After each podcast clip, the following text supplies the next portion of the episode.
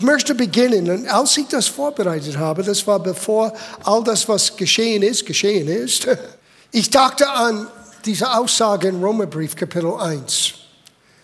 Paulus sagte, denn ich schäme mich des Evangeliums nicht.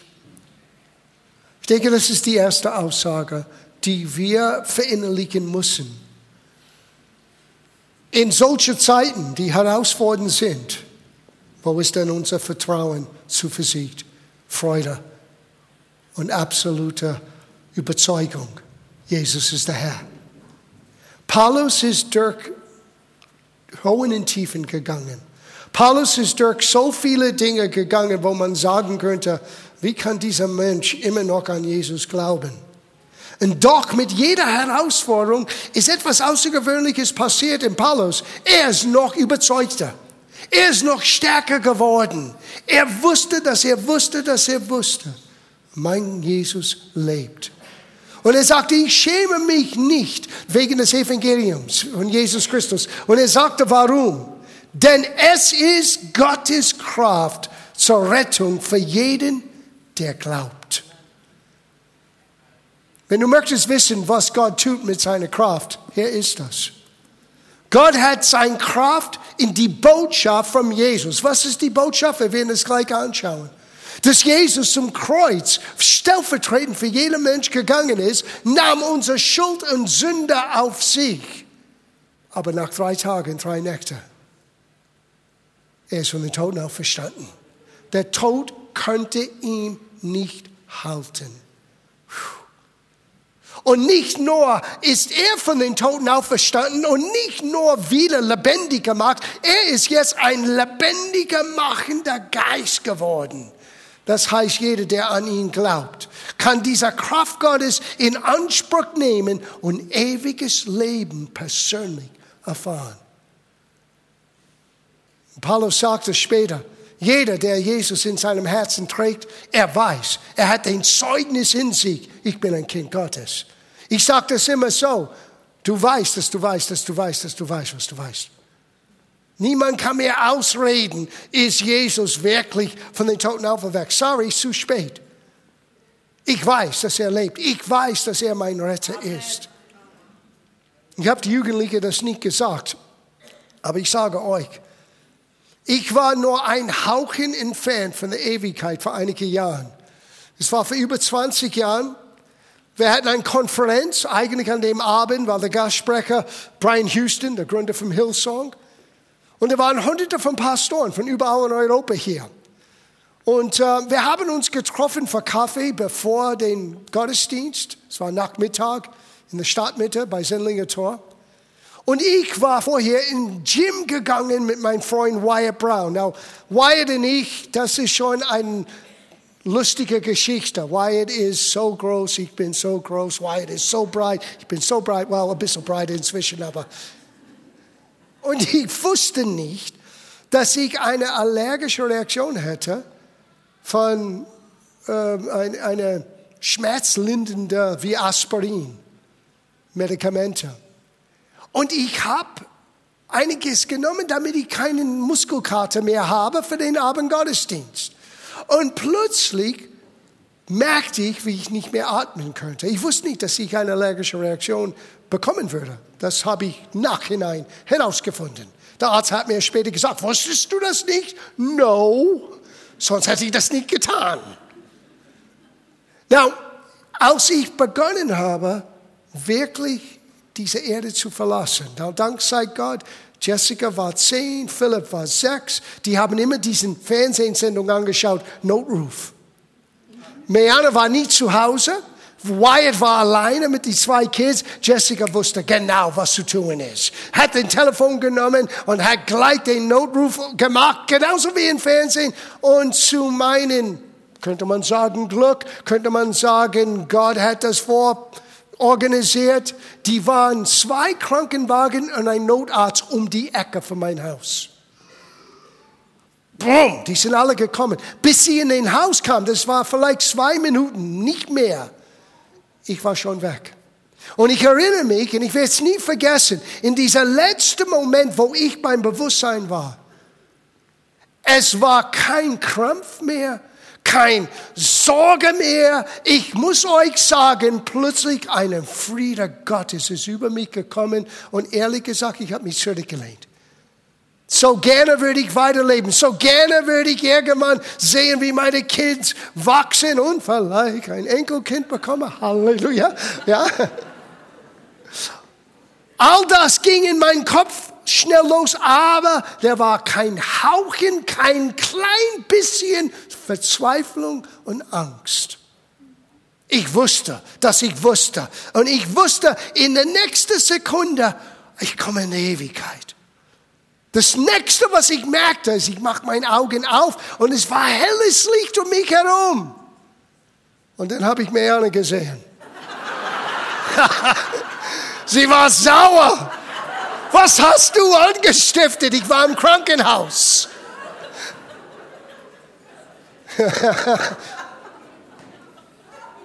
ich war im Krankenhaus Ganz ehrlich, ich wusste nicht. Als ich meine Augen zu, ich wusste nicht, okay, wo, where, where, am I? Wo bin ich? Und Wyatt hat mir später gesagt, als die Notärzte kamen. Wyatt hat gesagt, können, können wir ihm helfen? Und sie sagte, wir wissen es nicht. Weil wenn du eine solche Reaktion hast, wenn du nicht mehr atmen kannst, die müssen Cortison in deinen Venen. Sofort. Und was geschieht, wenn du aufhörst zu atmen, deinen Venen ähm, the collapse, ich weiß nicht, wie man sagt, du, du kannst nicht ein, eine Nadel reingeben. Und so, die wussten nicht, die haben mir eine Spritze gegeben, aber sie wussten nicht, ob es in mein Blutsystem hineingegangen ist. Die haben gesagt, wir wissen es nicht. Hätten wir 30 Sekunden später gekommen, war er schon weg. Now, ich sage euch das, nur euch eins zu sagen, dass Jesus von den Toten auferweckt ist, dass er uns ewiges Leben gegeben hat, dass wir Hoffnung in dieser Welt haben, auch für die Zukunft, ist das Kern des Evangeliums. Tod hat seinen Stachel verloren wegen das, was er am Kreuz getan hat. Das heißt nicht, dass der Trauer ist weniger. Das heißt nicht, dass der Schmerz weniger ist. Nein, das meine ich überhaupt nicht. Aber wir können physische Tod anschauen, das Ende von dieser irdischen Leben anschauen und wir können das mit Zuversicht anschauen, weil wir wissen, wir schämen uns nicht. Christus ist von den Toten auferstanden und wir sind jetzt, nicht zukünftig, jetzt mit ihm auferweckt. Was geschieht, ist nur einen, eine Adresseveränderung. Ich gehe vom Erden zu Hause im Himmel. Du bist nur einen Atemzug entfernt von der Ewigkeit. Jeder von uns. Ein Atemzug, ein letzten Atem, boom. Und Jesus möchte nicht, dass wir trauen. Jesus möchte nicht, dass wir hoffnungslos sind. Jesus möchte nicht, dass wir verzweifelt sind, wie Menschen, die keine Hoffnung haben. Deswegen Paulus sagte, ich schäme mich nicht. Ich schäme mich nicht. Now, schauen wir das an, weil das ist so ein interessanter Gedanke. 1. Korintherbrief, Kapitel 15. Und ich lese einen Teil von dieser 15. Kapitel, weil in der damaligen Welt, in der Gemeindewelt damals, war eine große Verzweiflung. Weil es gab immer, auch unter den Juden, als Jesus lebte, eine große Kontroverse. Ist die Auferstehung ein Märchen? Ist ein Leben nach dem Tod nur etwas uns zu besänftigen, etwas, was uns ein bisschen zur Ruhe halten kann, weil ehrlich gesagt, wenn du sterbst, das war's. So war der Gedanke damals unter den religiösen Leitern im Judentum. Da war eine Gruppe, die sagten, es gibt keine Auferstehung. Es gibt eine Gruppe, die glaubten an der Auferstehung. Und diese Gedankengut kam auch in der Kirche, in der Gemeinde. Und die waren Menschen, die so total verunsichert waren. Gibt eine Auferstehung? Weil, wie gesagt heute Morgen, einige fingen an zu sterben. Jesus ist nicht sofort zurückgekommen, wie sie dachten. Sie die dachten, er ist von den Toten auferweckt, es dauert noch ein paar Wochen, dann kommt er mit dem Himmelsreich. Und die wussten nicht, dass wir mussten bis hin zu 2019 und vielleicht noch darüber hinausgehen. Die wussten nicht, dass das muss jeder Volk, jede Nation, jedes Land erreichen. Und Gottes langer Warten ist für unsere Rettung, hat er später geschrieben. Er tut das für uns. Er gibt uns eine Chance, das Evangelium mit Menschen zu teilen. Und Paulus musste dieser Verzweiflung ansprechen. 1. Korintherbrief, Kapitel 15. Zuerst fängt er an mit, das ist das Evangelium, damit wir keinen äh, Missverständnis haben, damit wir nicht Apfel und Apfelsine vergleichen. Das ist was, um was wir reden hier. Das ist das Evangelium. Vers 1. Liebe Brüder, ich möchte euch an das Evangelium erinnern, das ich euch verkündigt habe. Zuerst habe ich euch weitergegeben, was ich selbst empfangen habe. Christus ist für unsere Sünden gestorben. Ich habe neulich mich beschäftigt mit diesen Aussagen, Sünden. Es klingt so biblisch fromm. Menschen heutzutage, ja, was ist Sünde? Was uns das anders zum Ausdruck bringen? Alle unsere Fehler, alles, was wir falsch getan haben, auch wenn wir wussten, dass es falsch ist und wir haben es trotzdem getan.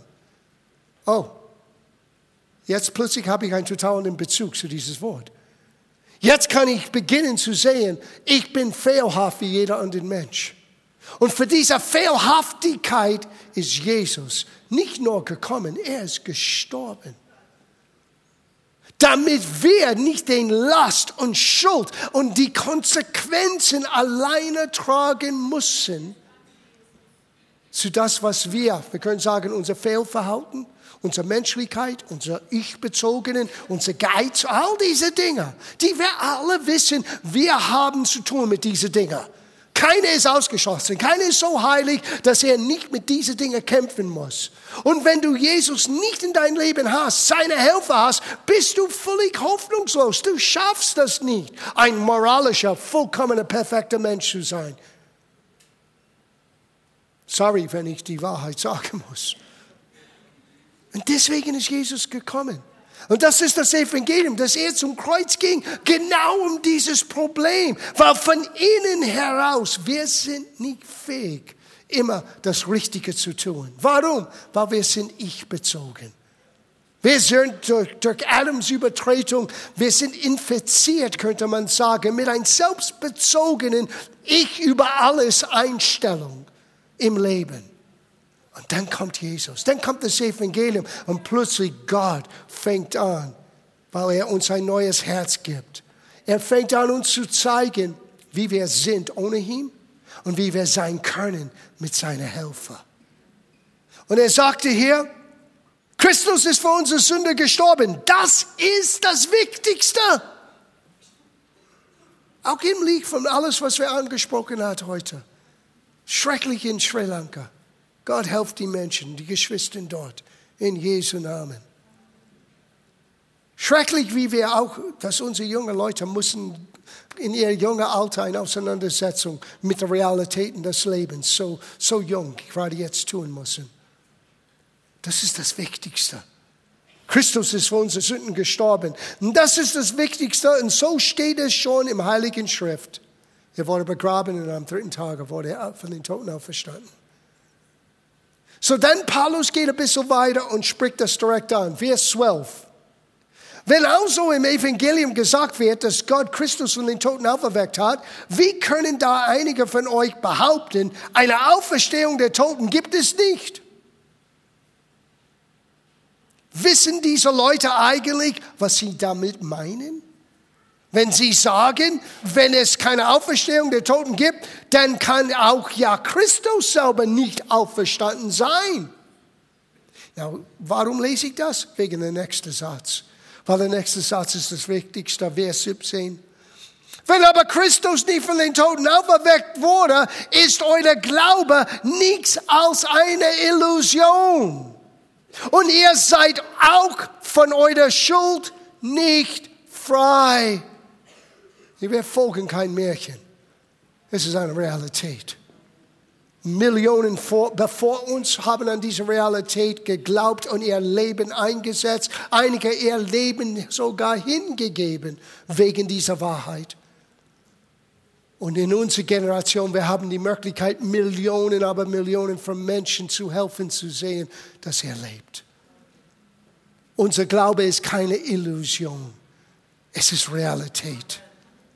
Er sagte, ich habe das vergessen zu lesen, Vers 16, wäre aber Christus nicht auferstanden, so hätte unser ganzen Predigt keinen Sinn und euer Glaube wäre völlig wertlos. Sieh, Jesus ist nicht gekommen, damit wir moralisch ein bisschen besser sind.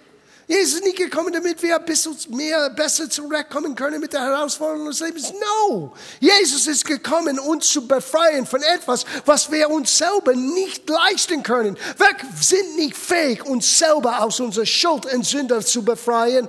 Jesus und er allein. Und alles, was er sagt, ist, komme zu mir. Mach dein Herz auf. Lass mich hineinkommen. Lass mich dir neues Leben geben. Lass mir dir helfen, indem ich meinen Geist in dir hineinlege. Aber Gott, Gott ist ein richtiger Gentleman. Gott zwingt seine Wille auf keiner. Auch wenn unsere Storheit uns selber schadet, Gott kommt nicht mit Gewalt. Jesus ist derjenige, der sagte, ich klopfe an dem Herzen, die Tür deines Herzens. Und wenn du es hörst und wenn du dein Herz öffnest, sieh, Gott wird das nicht mit Gewalt öffnen. Oh Gott, mach mein Herz auf. No, Gott wird das nicht tun. Oh Gott, zeig mir, ich möchte glauben. No, no, no, hör. Weil der Glaube entsteht aus das Hören. Überleg mal. Sieh, wir müssen zurückkommen mit diesem Mann Jesus. Was ist er in der Geschichte? Dass er gelebt hat, dass er gedient hat, ist ohne Zweifel. Die Geschichte zeigt uns das. Josefs, der ein Historiker, kein Christ, ein jüdischer Historiker, hat uns beschrieben, lebte zeitnah zu Jesus. In der 60., 70. Jahrhundert hat geschrieben, was Jesus getan hat. So, historisch gesehen, kein Zweifel, dass dieser Mann gelebt hat. Die Frage ist, was machen wir mit ihm? Er ist nicht gekommen, als zu sagen, ich bin ein neuer Guru und ich zeige euch einen Weg. Nein, er sagte, ich bin der Weg, ich bin der Wahrheit, ich bin das Leben und niemand kann zum Vater kommen, außer dass er durch mich kommt. Ja, da müssen wir zurückkommen. Entweder spinnt ihr, sorry, wenn ich das so so grob sage, aber das ist die Realität. Entweder er war ein Spinner oder er war tatsächlich der Person, die er sagte. Gott uns im Fleisch gezeigt. Und nicht nur uns zu zeigen, Gott ist Muskis, Gott ist stärker, sondern für uns einen Preis zu zahlen, die wir nie für uns selber zahlen könnten. Es gibt nichts, was wir tun können, unsere eigenen Schuld und unser eigenen Fehlverhalten wieder gut zu machen.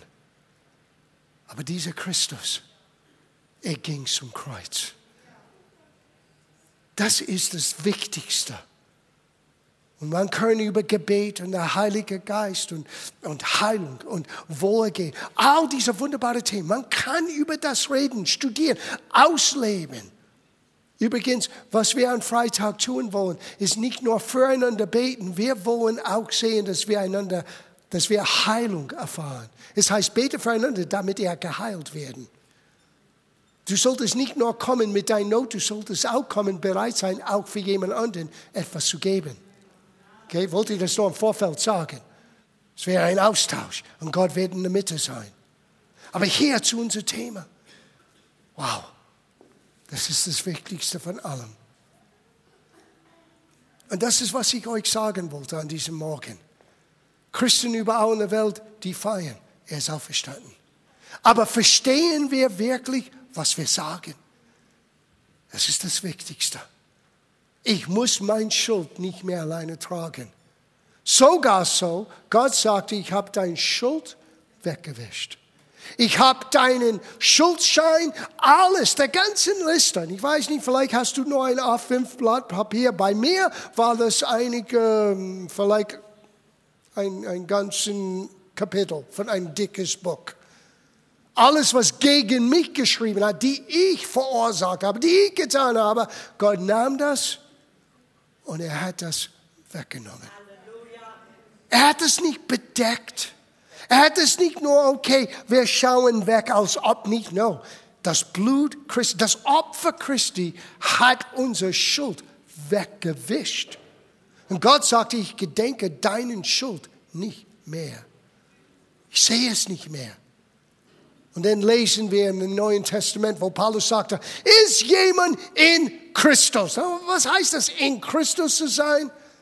In dem Moment, wo du sagst, Jesus, ich möchte dich kennen, komm in mein Leben. In dem Moment, Gott kommt in dir und jetzt bist du in Christus. Und wenn jemand in Christus ist, er ist ein neuer Mensch, ein neuer. Die Bibel benutzt das Wort Schöpfung. Gott hat ein schöpferisches Wunder gewirkt. Du bist nicht mehr der Alte. Und sogar es heißt, das Alte ist weg, vergangen. Siehe, mach deine Augen auf, es ist alles neu geworden. Und dann geht er einen Schritt weiter und dieser Neue ist von Gott. Und dann geht er auch ein bisschen weiter und sagt, dass wir jetzt einen Dienst haben. Ein Dienst der Versöhnung. Weil Gott war nicht sauer mit der Welt, als er seinen Sohn sandte. Er sandte seinen Sohn, um die Welt mit sich zu versöhnen. Und er legt die Botschaft der Versöhnung in jeder Christ. Jetzt bist du ein Botschafter. Imke geht als Botschafter von ARD nach London. Du bist ein Botschafter in deiner Welt, von Himmel gesandt, um anderen zu sagen, hey, du musst nicht so weiterleben wie jetzt. Du musst nicht hoffnungslos leben. Du musst nicht deine Augen zumachen und tun, als ob all das Schreckliche in der Welt nicht passiert ist. Hier ist unser Problem. Wir leben in dieser Informationsflut, wo du am Internet und am Fernsehen und überall an dein iPad, iPhone, du hast all diese Information und meistens ist das schreckliche Information. Vieles ist negative Information und das mehr und mehr und mehr, dass wir das hören, wir werden geimpft. Wir hören von 100 Christen, die gestorben sind heute. Okay, und letzte Woche war es da. Und überletzte Woche war es da. Und irgendwann unser menschlicher Herz hat kein Mitgefühl mehr. Bis es dein Haus erreicht. Und dann sagst du, was ist hier los? Das haben wir die jungen Menschen gesagt. Wenn das einer von dieses, was wir alle nicht verstehen, von Didis früher Heimgang, positiv passieren kann, ist, dass die jungen Menschen in ein junger Alter beginnen zu sagen, was mache ich aus meinem Leben? Das in sich ist ein großer Gewinn. Weil keiner von uns weiß, was morgen oder übermorgen passieren kann. Aber eins wissen wir, wir schämen uns nicht. Wir wissen, ewiges Leben ist nicht etwas, was im Himmel geschieht, es geschieht hier. Ewiges Leben ist, was Gott uns heute schenkt, wenn wir unser Herzen für ihn öffnen. Ewiges Leben in dieser Gewissheit ist das, was nur Jesus geben kann. Kein moralischer Zwangsjacke, keine, du musst denen, jenes und alles. No, mach dein Herz auf. Und ich schließe ab mit diesen Gedanken. Für uns, die Jesus kennen, lass das eine Anspornung sein. Es sind Menschen, die wir täglich begegnen. Gott, ich bin deine Botschafter. Zeig mir wo, zeig mir wann, zeig mir, was ich sagen soll. Und für die einen, die anderen, die hier sitzt und du bist selber nicht sicher, du bist am richtigen Ort. Weil die Sicherheit, die, die innere Gewissheit, dieses innere Zeugnis ist etwas, was nur Gott geben kann. Und er tut das, wenn wir unser Herzen für ihn öffnen. Frohe Ostern, das ist die Botschaft. Ich möchte für euch beten. Vielleicht jeder macht seine Augen zu in diesem Moment. Vater, ich danke dir für den wunderbare Art und Weise, wie du uns an diesem Morgen mit so vielen unterschiedlichen Situationen im Gange, dass du uns an diesem Morgen so liebevoll tröstest und stärkst, dass du uns ein Lied gegeben hast, voll Hoffnung, voller Zuversicht, wissend, dass du von den Toten auferstanden bist. Und dass unser Glauben selber gestärkt ist für uns, die an dich glauben. Wissend, dass wir uns nicht schämen müssen. Du bist die Antwort auf unsere menschliche Verzweiflung und Hoffnungslosigkeit. Und Vater, ich bete für alle, die hier sitzen, die vielleicht noch nicht eine Entscheidung für dich getroffen haben, die noch nicht zu diesem Punkt gekommen sind. Vielleicht haben sie bis heute das nicht wirklich so gehört. Aber ich danke dir, dass du deine Hand ausstreckst, dass du deinen Finger auf ihr Herzen legst, genauso wie du das auf mein Leben getan hast und das Leben von so vielen hier. Zeig jeder Einzelne ganz persönlich, dass es du es bist, die jetzt durch diesen Predigt an den Herzenstür anklopfst. Und dass es du es bist, der so gerne hineinkommen möchte und Hoffnung und Zuversicht und eine neue Perspektive für die Zukunft geben möchtest. Danke, dass wir diesen Botschaft, das wichtigste Botschaft von allem an diesem Morgen feiern dürfen.